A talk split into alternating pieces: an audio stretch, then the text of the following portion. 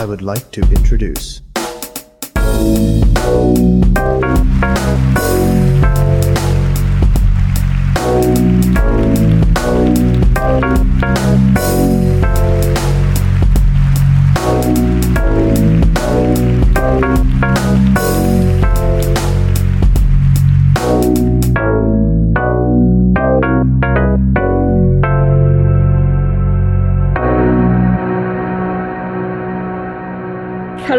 Herzlich willkommen zur sechsten Folge unserem Podcast Evi einfach.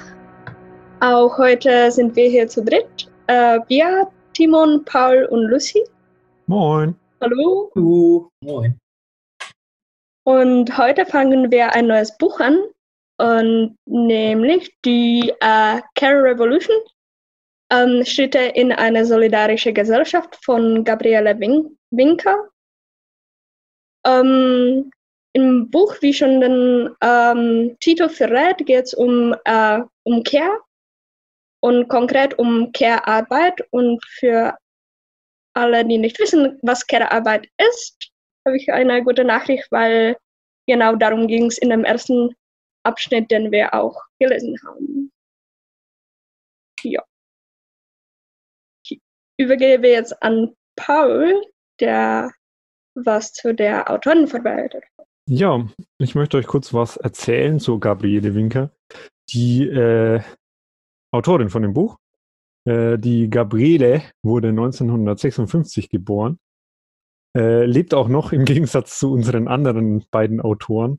Ähm, hat an der Uni Konstanz äh, Sozialwissenschaften studiert, ähm, hat dann noch äh, verschiedene Berufe gehabt. Meistens waren die in die, in die Technikrichtung, also so EDV oder IT-mäßig.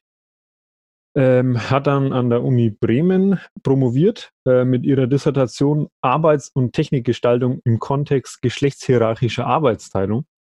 Ähm, also war da schon auf dem, äh, auf dem Pfad für Geschlechter sozusagen. Also das hat sie damals schon interessiert.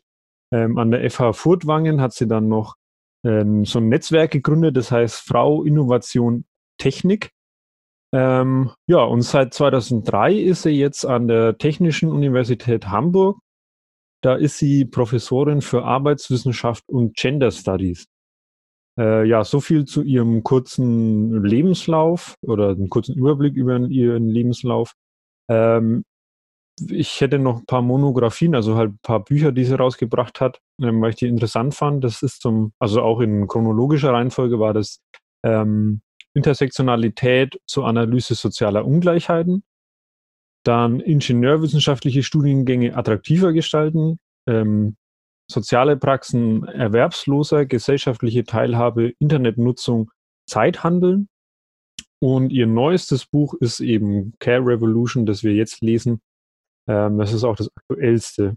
Ähm, ja, also sie, ihr ging es äh, schon sehr häufig um ähm, soziale Ungleichheiten im Allgemeinen, aber auch diese technische Seite, die durch ihre Berufe ähm, ja irgendwie ihr Interesse auch gestaltet haben, spielen auch mit rein. Also diese ingenieurwissenschaftlichen Studiengänge attraktiver gestalten, da ist auch wieder ähm, das Geschlechtsthema mit dabei. Also ähm, um Frauen geht es dann eben auch speziell nochmal. Und ähm, was ich am interessantesten fand und was jetzt auch zum äh, Buch äh, wichtig ist, sie hat auch eine eigene Website, die heißt äh, gabrielewinker.de, also mit Bindestrich dazwischen. Ähm, da könnt ihr ja gerne mal drauf gucken.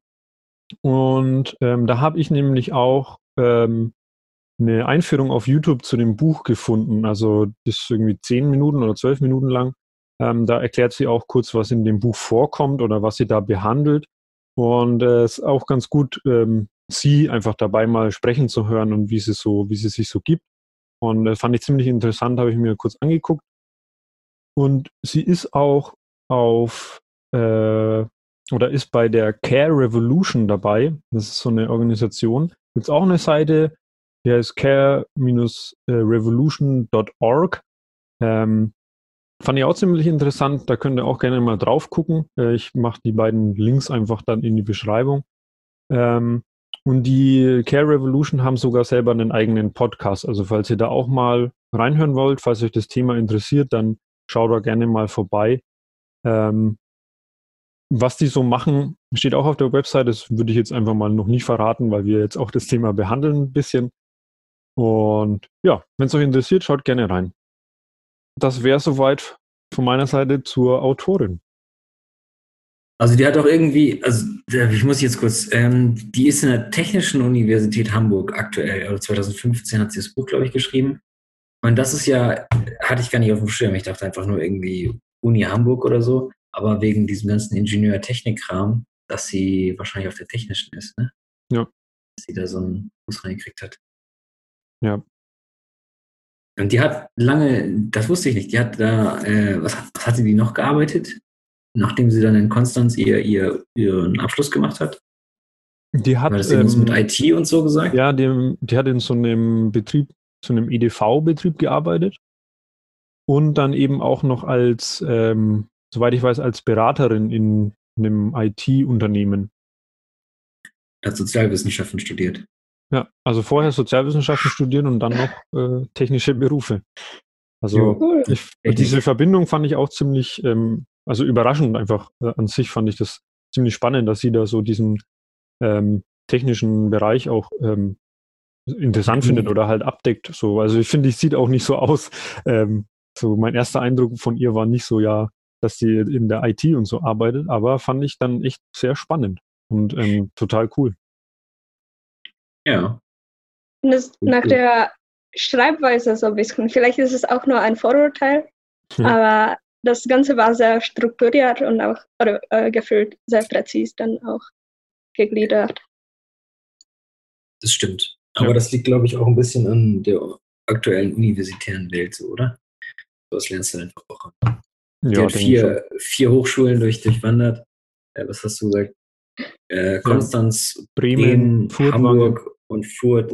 waren Das war eine ja, krass. Okay, zu viel zur Autorin. soviel zur Frau Winker. Gabriele. 2015, das ist echt, äh, ja, das ist ganz cool bei unserem Podcast, dass wir die Bücher äh, sich der aktuellen Zeit immer, immer dichter annähern. Ja. Erst Paulo Freire, Paul Watzlawick und jetzt Gabriele Winker. Ähm, vielleicht wäre es ganz auch. gut, Lucy, Also- bitte. Ich hätte eine, eine Frage zum Einstieg, ähm, Ja. weil sie ja am Anfang beschreibt, ähm, was Care-Arbeit ist und auch im Vergleich zu Reproduktionsarbeit. Und vielleicht so, äh, so eine offene Frage ist Care-Arbeit Arbeit? Hm. Oder wie? Ist Care-Arbeit Arbeit, ja. Ähm, was ist Care-Arbeit? Arbeit, Arbeit. Boah, ich habe gehofft, ich komme in die Position, die Frage zu stellen, dass ich sie nicht beantworten muss. Ist ja auch schon. Ähm, ja. Sie hat ähm, geschrieben, dass sie zwei Begriffe unterscheiden möchte, weil sie die beide verwenden will. Äh, das eine ist die Reproduktionsarbeit und das andere ist die Care-Arbeit. Genau. In der Reproduktionsarbeit geht es um viel um unbezahlte Arbeit, oder? Um Arbeit, die zum Beispiel Haushalt machen, Badezimmer machen, Essen besorgen, äh, Kinder zur, äh, zum, zum Sportverein und Musik fahren, äh, Essen für, für die Uni schmieren. Ja. Also das ist alles ist Reproduktionsarbeit, die die, eigentlich, die die eigentliche, in Anführungsstrich, die eigentliche Arbeit ähm, ermöglichen kann und stützen kann. Das, das ist Reproduktionsarbeit, oder? Genau. Also sie schreibt auch, ähm, dass sie das als Gegenstück, Gegenstück zur Lohnarbeit sieht. Also die unentlohnte Arbeit, meist in Familie, familiären Zusammenhängen und von Frauen ausgeführt, schreibt sie. Und das ist für die Reproduktion der äh, Arbeitskraft. Also dass halt sozusagen die Arbeitskraft wiederhergestellt wird. Ähm, das ist sozusagen Reproduktionsarbeit. Aber es Verstehst also meine? verstanden, dass es die Arbeit dann oder die Erwerbsarbeit überhaupt ermöglicht.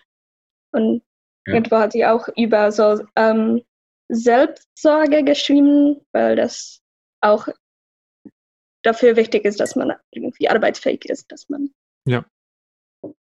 Sehr gut, Selbstsorge. Das sollte ich Aber- mal kurz mit reinschreiben. Zählt Selbstsorge dann jetzt, ist doch dann aber bei Care-Arbeit, oder? Also nicht bei Reproduktionsarbeit. Äh, nee, Care-Arbeit ist was anderes. Okay. Würde Onkel Timon sagen. Care-Arbeit, äh, Selbstsorge ist, ist quasi die Arbeit, wo du dich um dich selber kümmerst, dass du ähm, dich selber managst in deiner Zeit und so, Mhm. um dann äh, Geld verdienen zu können, um arbeiten gehen zu können im, im klassischen Sinne des Begriffs. Okay. Und Care-Arbeit meint dann aber ähm, alle möglichen Arbeiten, so habe ich sie verstanden, die im, im, im, im, Berufsfeld der Sorge äh, tätig sind. Also ähm, Pflegeheim, Krankenhaus, soziale Institutionen, Kindergarten, also so Bildung, Pflege und äh, Krankensystem abdeckend ist äh, Care-Arbeit. Okay. Die ist in der Regel bezahlte Arbeit. Also ich bin Erzieher, ich bin in der Care-Arbeit. So würde ich das äh, deuten. Na, Lucy, ist Auge zuckt. Also-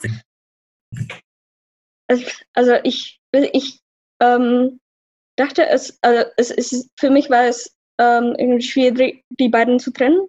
Ich denke, Care-Arbeit umfasst auch unbezahlte Tätigkeiten. Aber es geht, oder ich habe es so verstanden, dass es viel um diese Beziehung auch geht von äh, Sorgende und an Sorge angewiesen oder so, dass da diese Beziehungen aus sind und dass es auch bezahlt sein kann oder dass es auch diesen Bereich umfasst. Und dann die Berufe, die dazu gehören, äh, dann passt die Selbstsorge ja wieder nicht rein, Ja. weil da ist man an sich selbst angewiesen. Äh, so. Ja, also wir könnten zusammenfassen, ich glaube, Frau Winker hat es uns hier mit ihren Begriffen nicht ganz so leicht gemacht. Äh, die sind nicht so gegenüberzustellen oder äh, ja, wie, wie wir das vielleicht gerne hätten, auch wenn ihr Buch sehr strukturiert zu sein scheint. Aber ja, der, der Beziehungsaspekt Lucy, den ähm, stellt sie ziemlich deutlich ins Zentrum und sagt auf Seite 24, die Beziehung zwischen Menschen steht im Zentrum von Care-Arbeit. Äh, das finde ich eigentlich ein sehr, also jetzt ganz subjektiv gesagt mal, äh, was anderes natürlich nicht subjektiv. What? Okay. ähm, ich finde es einfach sehr schön. Ähm, äh, persönlich, das ist das richtige Wort, nicht subjektiv. Persönlich. Ich finde es sehr schön, äh, dass es diese Care-Arbeit, ähm, dass man eine Definition für eine Arbeitsgruppe findet, wo man sagt, okay, da geht es eigentlich um Beziehung. Der Punkt äh, in der Care-Arbeit ist, ist, das, ist Beziehung. Und das bedeutet nämlich, dass ganz viele andere Sachen nicht im Zentrum stehen. Was ich ganz cool finde. Ähm, ja, weil ich finde, Beziehung ist eine super, super gute Sache. Beziehung zwischen Menschen ist was super, super Wichtiges. Und deswegen bin ich da ganz happy mit, auch mit meinem Beruf. Äh, Das- Also gerade als du es gesagt hast, ist mir ja eingefallen, dass vielleicht auch der Unterschied daran bestehen kann, dass die Reproduktion arbeitet dann viel mehr auf diese äh, irgendwie Arbeitskraft erzielt oder dass es die Arbeitskraft reproduziert. Ja. Und dass diese, also diese Zielsetzung äh, bei Care-Arbeit nicht ist und manchmal ist es auch nicht mal möglich, weil andere Sachen dann wie Beziehung in, in Zentrum sind.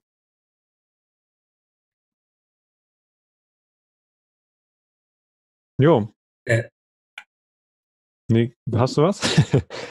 Ich wollte nur kurz die Frage von Lucy beantworten. Ich würde jetzt einfach mal nur ein stumpfes Ja in, das, in den Raum werfen. Also ja, ich denke, Care-Arbeit ist Arbeit. Ähm, kann man dann später vielleicht noch ausführen. Vielleicht ähm, ändere ich meine Meinung jetzt im Verlauf des Podcasts noch. Aber ich würde einfach mal Ja sagen. Ähm, genau. ja, stimmt, die Frage. Es ist äh, sehr viel, was ich in dem Buch, also das ist jetzt auch wieder persönliche Meinung von mir, aber ich finde, sie spricht da einfach sehr viele ähm, Punkte an, die ich so, also schon so ähnlich auch sehe oder auch schon vorher mir gedacht habe, ähm, was sich irgendwie ändern müsste ähm, in Sachen Care-Arbeit und System, aber ähm, sie drückt es echt nochmal ganz gut aus und hat auch äh, viele Fakten, finde ich. Also halt auch äh, Studien und ähm, von der Arbeitszeit, also schon allein, dass sie meint, ähm, dass auf Care-Arbeit insgesamt 69 Prozent der gesamten gesellschaftlichen Arbeitszeit fallen. Also im bezahlten und unbezahlten Bereich. Fand ich schon, schon allein so eine Aussage irgendwie oder so einen Punkt zu machen, ist, zeigt irgendwie, wie groß dieser Bereich ist im Allgemeinen und wie wichtig der irgendwie ist oder sein sollte. Ist natürlich auch kritisch zu hinterfragen, was das für eine Zahl ist. Ja. Aber ich habe ich hab gedacht, für unser Ewi Einfach Podcast, äh, für uns als kleine Erziehungswissenschaftlerinnen, ist es doch äh, ein richtig gutes Buch. Dachte ich. Also äh, mit den ganzen Studien und Sachen, äh, das ist schon sehr cool. Ja. Das Sehr äh, cool. habe ich mir, das ist gut, dass du es ansprichst, weil das habe ich mir auch gedacht, das wollte ich nämlich auch noch sagen, dass ich das jetzt ähm, gerade im Semester hier jetzt auch, äh, auch Texte lese, die damit auch zu tun haben. Also zum einen schreibt sie ja dann von, äh, keine Ahnung, hier ist es zum Beispiel, dann geht es um Ressourcen, dann habe ich mir gedacht, da spricht sie so ein bisschen von Bourdieu und seinen Kapitalformen und andere Texte, die dann auch drin vorkommen, dass das eben auch von äh, Statistischen Bundesamt und sowas. Also es sind echt Texte, die ich jetzt gerade im Semester in anderen Seminaren lese, kommen in dem Buch auch vor. Und ich finde halt, der, der Bezug dazu ist aber äh, sehr viel höher. Also ich habe jetzt das Buch hier echt, äh, fand ich sehr interessant, oder den ersten Abschnitt. Und der war einfach sehr gut zu lesen und man hat einfach so einen direkten Bezug auch ähm, aufs Leben, sage ich mal. Also ich habe das einfach sch schneller verstanden oder den, die Zusammenhänge, die sie dann aufbringt, ähm, waren für mich einfach voll gut nachvollziehbar. Und bei anderen Texten, die ich jetzt irgendwie gelesen habe, fand ich das eben nicht so. Das war immer so dahingestellt, ein Aspekt und dann war es irgendwie aus. Und sie bringt es in so einem großen Rahmen irgendwie zusammen. Also die Zusammenhänge, finde ich, waren jetzt zumindest in diesem ersten Abschnitt echt ziemlich cool und verständlich, finde ich. fand es auch gut, weil, ähm, also aus Ergänzung von dem Studium, mir es auch ein bisschen geholfen hat oder ähm, in diesem ersten Abschnitt ein bisschen mehr zu reflektieren, auch was wir bisher gelernt haben. Und ähm, sie spricht da ja auch viel drüber, ähm, welche Hintergedanken oft bei auch politischen Maßnahmen stehen oder wie die letztendliche Auswirkung von Gesetzen dann an, äh, an dem Leben von Menschen sind. Und das fand ich schon krass, weil ich habe das Gefühl, viele Sachen sind bei uns auf Präsentieren, dass sie letztendlich gut sind, weil man jemandem helfen will. Aber ähm, es ist ja auch nicht immer so, dass es sich dann auch tatsächlich so umsetzt. Ähm. Ja, also ich, Nee, Paul, sag ja, mal. nee, ich, ähm, ich meine, vielleicht reiße ich da auch ein zu großes Fass aus, aber das war für mich eben auch genau so. Ich fand immer, also der, der, der wichtigste Punkt, den ich irgendwie aus dem Abschnitt auch, oder den sie immer mal wieder angesprochen hat, war eben diese, diese Ausrichtung auf die, die Wirtschaft ähm, von dem Care-System oder allgemein auch vom Bildungssystem. Und ähm, das, das ist halt nicht, also sie spricht natürlich auch von Marx und Kapitalismus und so, aber ohne das jetzt mal anzusprechen, ähm, finde ich eben diese, die Ausrichtung auf die, die, die Wirtschaft irgendwie so problematisch im Allgemeinen, jetzt nicht nur bei der Care-Arbeit, sondern halt auch im Bildungssystem und sowas, dass es ähm, danach ausgerichtet ist, eben, dass es um Profit geht und um, um Kostensenkung und sowas. Und ähm, dass man hier zwar auch irgendwelche Gesetze lernt im, im Studium auch, die dann gezeigt werden und dann sagen, ja, hier, schaut mal, das ist doch voll gut und dann dadurch ändert sich das und das. Aber wie genau das dann funktioniert und ob es dann wirklich dann dazu führt, ist halt auch wieder die zweite Frage so. Und äh, ja, also für mich wurde das aus dem ersten Abschnitt auf jeden Fall sehr deutlich und ich meine, das hat für mich jetzt auch ein bisschen aus meiner, was ich mir halt vorher schon immer Gedanken gemacht habe, dass ich halt finde, dass das zu sehr an der Wirtschaft ausgerichtet ist, ähm, hat für mich so ein bisschen aus der Seele gesprochen, muss ich ehrlich sagen, äh, dass es halt einfach daran orientiert ist und vielleicht nicht daran orientiert sein sollte. Ja, sie hat davon gesprochen, dass ähm, dass das äh, Sozial, der Sozialstaat oder der bundesdeutsche Sozialstaat einfach auf zwei großen Grundsäulen äh, steht. Und das eine sind staatliche Transferleistungen und Sozialversicherungen ähm, und das andere sind einfach die sozialen Institutionen. Ähm, Kita, Schule, Krankenhäuser, Altenheime. Und das ist ja schon sehr cool, dass wir das haben, finde ich. Also das ist doch ähm, richtig, richtig gut. Aber wie die ausgerichtet sind, das erklärt sie dann ja ganz viel im folgenden Text und welche, welche, äh, welche Bedingungen manche sind. Ähm, das sagt sie einmal so krass. Ja, hieran erkennt man, dass äh, Kinder von, von ähm, arbeitenden Eltern mehr wert sind als Kinder von, von nicht arbeitenden Eltern und die ganzen Hartz-IV-Reformen, die darauf äh, gerichtet sind, dass Leute angetrieben würden, werden äh, zur, zur Arbeit. Also wie sagt man das denn? Also nicht, die werden nicht angetrieben, sondern äh, ist das falsche Wort dafür, aber so, so ähm, du, du kannst nicht einen, einen bezahlten Job irgendwie einfach ablehnen, ähm, sondern wenn du da ein Angebot hast, dann musst du es annehmen. Äh, ansonsten gibt es irgendwie Kürzungen oder so. Äh, das ist äh, Sozialsystem ist irgendwie Auffangbecken für, für alle, wo es wirtschaftlich nicht gut läuft, aber ist immer darauf gerichtet, dass es wirtschaftlich gut läuft und dass es da wieder ähm, ja einfach viel, viel, viel, Geld gemacht wird. Irgendwie so, ne? Also ja. das Sozialsystem ist nicht darauf ausgerichtet, dass, dass ähm, es den Leuten gut geht im Sinne von äh, weiß ich gar nicht, ne? Also wie auch immer man gut gehen, dass die Bedürfnisse befriedigt sind oder so, sondern ähm, das Sozialsystem wird darauf ausgelegt, dass es der Wirtschaft gut geht. Weil wenn es der Wirtschaft gut geht, dann geht es dem Land gut oder so. Ne? Ja. So ist ein bisschen die Denke. Und ich finde das gar nicht nur kritisch. Also ich finde das nicht, ich finde das nicht dumm. Also ich kann verstehen, warum das äh, irgendwie am Menschen vorbeigedacht ist oder so. Äh, dass man sagt, okay, der einzelne Mensch, der hat doch Bedürfnisse und so.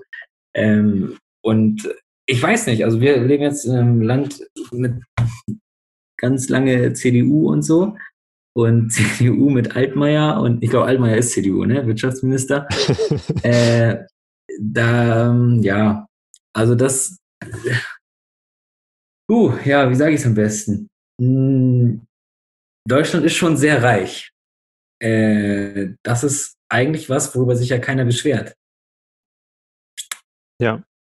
Aber auf der anderen Seite will man eben auch, äh, ja, hier, wir wollen äh, Care Revolution, wir wollen ähm, mehr Gleichberechtigung, mehr Chancengleichheit. Aber dass alle irgendwie so viel Geld im Portemonnaie haben, alle, ne? Also viele viel Geld im Portemonnaie haben, ähm, wird nicht so richtig gesehen. Oder wie seht ihr das? Schieße ich da irgendwie am Ziel vorbei?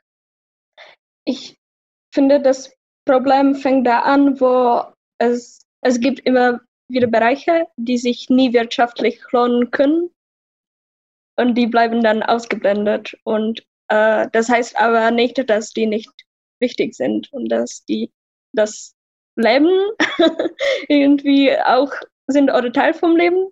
Und äh, es sind ja nicht so allgemeine Sachen, es sind Menschen dann am Ende. Das ist irgendwie das Problem damit, weil man irgendwie in Bildung und Erziehung ähm, lasse ich noch irgendwie gut ähm, eine Balance finden, sozusagen, weil man immer diese Erwartungen haben kann, dass man nicht nur jemanden irgendwie in Entwicklung fördert, aber auch dann zukünftige Arbeitskräfte hat. Das ist aber nicht der also Fall bei allen Care-Arbeitfeldern. Ähm, da fängt, denke ich, fängt den größten Problem an. Ja. Äh, ja, also dass Care-Arbeit ähm, unsichtbar wird, das hat sie ja selber am Schluss gesagt von, von diesem Abschnitt. Ähm, das ist eben, wie du sagst, es ist nicht so wichtig und es wird dann nicht mehr thematisiert. Es wird, also sie schreibt hier strategische Endthematisierung von Care-Arbeit. Ähm, genau, dass es einfach irgendwie nicht aufgelistet wird, nicht, nicht gesehen wird, nicht mehr wahrgenommen wird. Ähm, es wird ja geklärt, die machen das unter sich oder äh, das passiert ja schon irgendwie oder so. Ähm, ja, das ist nicht so cool. Aber ich finde eben, ähm, oder ich, Aber ich, ich habe, ja, Paul, du? Nee, nee, ich meine nur, aber also meinst du, dass dass du es nicht cool findest, dass es äh, unsichtbar wird, dass es nicht thematisiert wird, oder? Ja, wo Arbeit geleistet wird äh, und das nicht gesehen wird, weil, weil das irgendwie bestimmte Motivationen im, im Care-Bereich gibt, die das, äh, wo man sagt, ja, das ist ja eine Verpflichtung oder ähm, das ist ja natürlich äh, Verantwortungsbewusstsein, das hätte jeder gemacht. Äh, irgendwie so runtergespielt wird und da äh, kriegen Leute irgendwie, weil sie dann sich um irgendwie ihre Eltern pflegen oder so, übelst werden da in die Armut getrieben, weil sie dann mega kein Geld kriegen. Äh, das heißt mega kein, sie kriegen einfach sehr wenig und das, deswegen steckt man die dann ja auch viel lieber ins Altersheim. Ich weiß es nicht, keine Ahnung, ich habe keine Ahnung, Leute, es ist so. äh, ich lese hier ein bisschen was und, und stelle mir Fragen und Ja. äh, versuche eine Meinung zu finden. Und ich,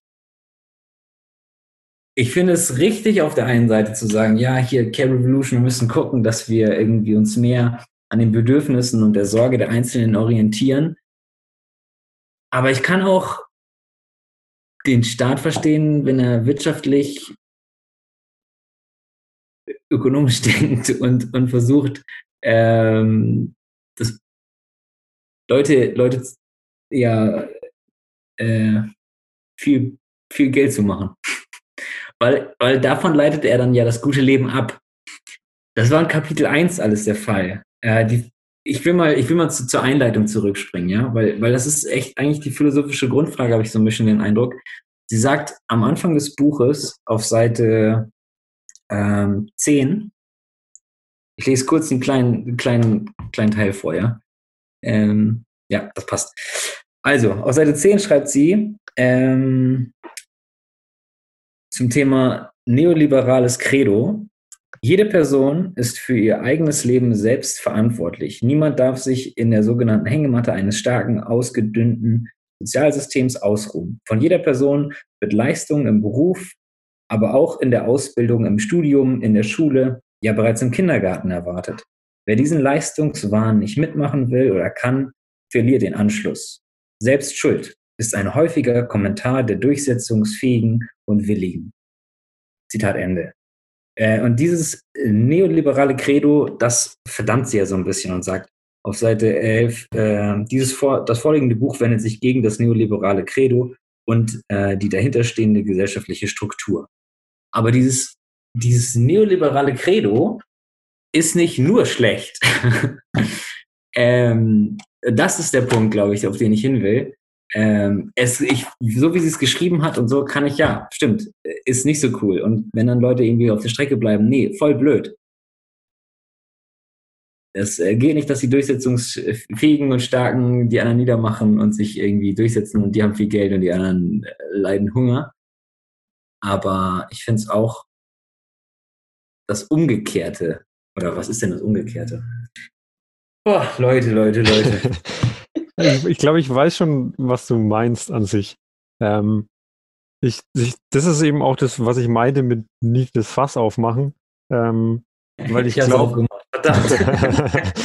weil ich glaube, dass das einfach total schwierig ist, ähm, darüber überhaupt ähm, ja, ein Urteil zu fällen an sich. Also ähm, ich denke schon, dass das, ähm, wie du, wenn du meinst, dass da auch positive Aspekte dabei waren, dass man aber trotzdem wieder gucken muss, ja, worauf beruhen denn diese positiven Aspekte?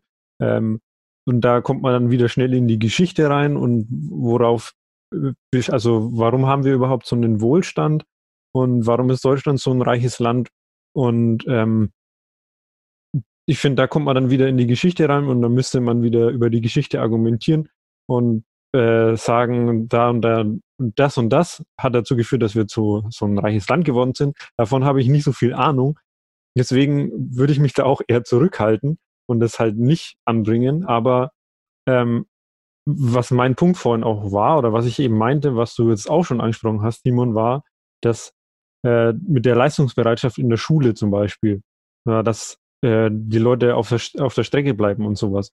Und ich denke, dass genau diese Übertragung von dem neoliberalen System, wie sie es nennt, also dieses, das Credo, auf solche Bereiche, die einfach nicht diese dieses Credo übernehmen können, weil das von der Struktur her ganz anders ist. Also deswegen meine ich ja, ich sage das mal ganz plump ausgedrückt, Bildungssystem sollte nach Bildung ausgerichtet sein und nicht nach Wirtschaft.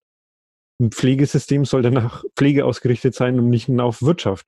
Und Care-Arbeit, Care Revolution sollte, das ist darauf ausgerichtet, auf ein soziales System. Und ich denke, ihr Punkt, den sie da irgendwie machen will, was ich jetzt einfach ganz grob zusammenfasse, ist, dass das nach wirtschaftlichen Aspekten ausgerichtet ist, obwohl das System nicht nach wirtschaftlichen Aspekten ausgerichtet sein sollte, weil es sozial sein sollte. Und klar ist es wahrscheinlich dann mit mehr Kosten und äh, mehr Aufwand verbunden aus wirtschaftlicher Sichtweise, aber man weiß ja auch nicht, ob das anders vielleicht doch besser wäre und dann doch wieder mehr Nutzen daraus gezogen werden könnte. Und das, weil du jetzt auf Seite 10 das vorgelesen hast, ich habe nämlich auf Seite 11 genau auch was unterstrichen, dass er hier schreibt, täglich wird über die Massenmedien vermittelt, dass es zu dieser Form des Wirtschaftens keine Alternative gebe. Und das wäre sozusagen der abschließende Punkt von meiner, äh, von meinem Aspekt, dass das halt einfach ja auch ein bisschen so vermittelt wird, dass man keine Alternative zu dem System oder wie das System aufgebaut ist, irgendwie vermittelt bekommt, beziehungsweise haben sie es ja auch noch nie wirklich ausprobiert. Würde ich jetzt einfach mal behaupten. Also Ja, vielleicht funktioniert es ja anders auch. Doch. Und wir haben es nun noch nicht ausprobiert. Vielleicht wäre es ja auch cool, das soziale System wirklich sozial aufzubauen oder nach, so, nach sozialen Aspekten und Care-Arbeit halt auch anders, ja, zu strukturieren, anders zu würdigen. Vielleicht ist es aber halt auch äh, eine Utopie. Weiß ich Nee, nicht. klingt sehr gut, was du sagst. Du hast mich, du hast mich voll überzeugt. Klingt toll. Bin da auch dann gespannt, was sie später vorschlägt oder was, wenn es konkreter wird. Äh, und genau diese Punkte vielleicht auch anspricht, wie man das verbinden kann, weil ich denke, diese Neoliberale wird oft mit Wohlstand verbunden, aber vielleicht hat, man, hat sich das auch nicht so, dass wenn man in einer Care-Gesellschaft oder sowas lebt, dass da auch kein, dass es da auch keinen Wohlstand gibt. Ja, nächste Woche. Was äh, nächste Woche? Ich kann das ja schon mal einfach mal verwenden, Lucy, was du gerade gesagt hast, als abschließendes, äh, als abschließender Fingerzeig auf nächste Woche. Nächste Woche widmen wir uns Kapitel 3 und 4 von unserem sechs-, siebenteiligen Büchlein. Ähm, die Überschriften sind Zeitnot und Existenzunsicherheiten bei Care-Arbeitenden und bei 4 Krise sozialer Reproduktion. -dü -dü -dü. Darum wird es nächste Woche gehen. Ähm, ja, Abschlussfrage. Ich darf mir eine Abschlussfrage ausdenken. Ich habe heute den Abschluss. Abschlussfrage für Folge 6. Hm. Ja, ja, ja. Was, was würdet ihr denn der guten, habt ihr eine Frage an Gabriele Winker?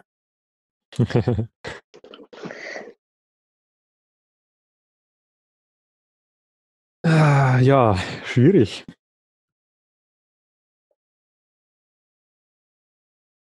Winkerpause. Sind gestattet. Ja, Gestattet. Überraschend. Also für mich war eigentlich die, oder was ich mir als Frage aufgeschrieben habe, also nicht jetzt für euch, sondern wo ich mir einfach ein Fragezeichen hingemacht habe, ähm, war das, was du vorhin vorgelesen hast, Timon, ähm, dass äh, Selbstschuld ist ein häufiger Kommentar der Durchsetzungsfähigen und Willigen. Das war auf Seite 10 gleich in der Einleitung. Da habe ich mir Fragezeichen hingemacht, weil ich einfach nicht so ganz weiß, also wie sie das meint an sich. Das war einfach nur, ich habe ich hab jetzt immer noch keine, keine Lösung sozusagen. Ähm, was es so ein bisschen auch, finde ich, impliziert, dass es irgendwie diejenigen, die ja versuchen, keine Ahnung, sag ich jetzt mal grob, ein gutes Leben zu führen oder was weiß ich was oder so, ähm, dass die selbst Schuld äh, häufig als Kommentar benutzen, also so ein bisschen abwertend auf andere. Und ja, ich, ich weiß irgendwie nicht so ganz, was er damit meint oder was er damit irgendwie sagen will. Und deswegen würde ich dir das äh, einfach mal fragen, weil so ein bisschen auch halt als, ähm, ja, äh, wie heißt's? So nicht Beleidigung, aber halt, ne, dass Leute so ein bisschen generalisieren, das häufig machen und sowas. Und ja, ich einfach nicht so ganz weiß, was ich damit so, äh, was er damit bezwecken will, irgendwie. Ja, das wäre meine Frage. Hm. Ich würde wahrscheinlich fragen, und vielleicht kommt es noch im Buch, also vielleicht beantwortet das auch äh, später. Ähm, äh, ich, bei dem Lesen hatte ich das Gefühl, okay, es sind halt Probleme sichtbar und ich habe keine Ahnung, wie man die lösen kann, weil es vor allem daran liegt, wie Menschen über Sachen denken, was auch durch ähm, bestimmte Lebensweisen vermittelt wird durch die Gesellschaft auch. Ist jetzt nicht so, also es ist auch irgendwie ein Konstrukt bisschen, wie wir denken, was wir für normal oder realistisch halten, in welcher Wirklichkeit wir leben. ähm, und ich, ich bin mir nicht sicher, wie man sowas verändern kann. Und ich hoffe, dass dann nicht so kommt, ja, wir müssen die Denkweise verändern, weil ich kann mir nicht vorstellen, wie das gehen kann. Und ich hoffe, dass sie, oder das wäre meine irgendwie Frage an sie, wie, wie will sie damit umgehen? Äh, wie würde, was würde sie dann vorschlagen und vielleicht was, ob sie denkt, dass Menschen anders denken können, ob es möglich ist. Ja. Hast du noch Ich eine Frage, Timo? Ja, Also, ich muss, ja- ich muss natürlich auch eine stellen. Also, das ist das nicht fair. Ähm, die gleich doofen Fragen muss ja für jeden, das ist nur gerecht. Ja, ich würde ihr die Frage nach dem guten Leben stellen, glaube ich. Ähm, sie hat die Einleitung, eine Einleitung aus dem guten Leben geschrieben und woran gutes Leben in einer Gesellschaft gemessen werden kann, nämlich an der Chancengleichheit. Das Wort hat sie nicht benutzt, aber na, jeder hat die Chance, äh, so ungefähr, ähm, ein gutes Leben zu führen. Und da so ein bisschen, ja, in Deutschland haben schon echt viele Leute eigentlich die Chance, ein gutes Leben zu führen, aber, aber aus welcher Perspektive bin ich vielleicht zu konservativ, keine Ahnung. Ähm, was, was würde sie sagen, wie, woran können wir messen, dass, dass wir in unserer Gesellschaft die Chance haben, ein gutes Leben zu führen? Ich fand das cool gesagt, ähm, zum Schluss, Paul, was du gesagt hast, dass jeder Bereich, jeder ähm, Zweig muss nicht auf die Wirtschaft ausgerichtet sein, sondern muss auf sich selbst ausgerichtet sein. Sozialsystem auf sich, Wirtschaft auf sich und äh, so weiter. Das fand ich ganz cool. Bildungsbereich muss auf sich ausgerichtet sein. Das fand ich sehr gut. Aber Frau Winker, äh, Gabriele, was, was würdest du als das gute Leben für eine Gesellschaft betiteln? So ungefähr. Naja. Ja, Leute, das war's so ziemlich. Ja. Äh, mit Folge 6. Wir sind durch. mal gucken, was nächste Woche kommt. Ja, nächste Woche wieder. Dann äh, geht's weiter. Spektakulär. Spektakulär. Also, ich wünsche euch alles Gute. Macht's gut, ihr Lieben. Ähm, und dann äh, bis nächste Woche. Wir sagen Ade und Tschüss. Tschüss. Tschüss.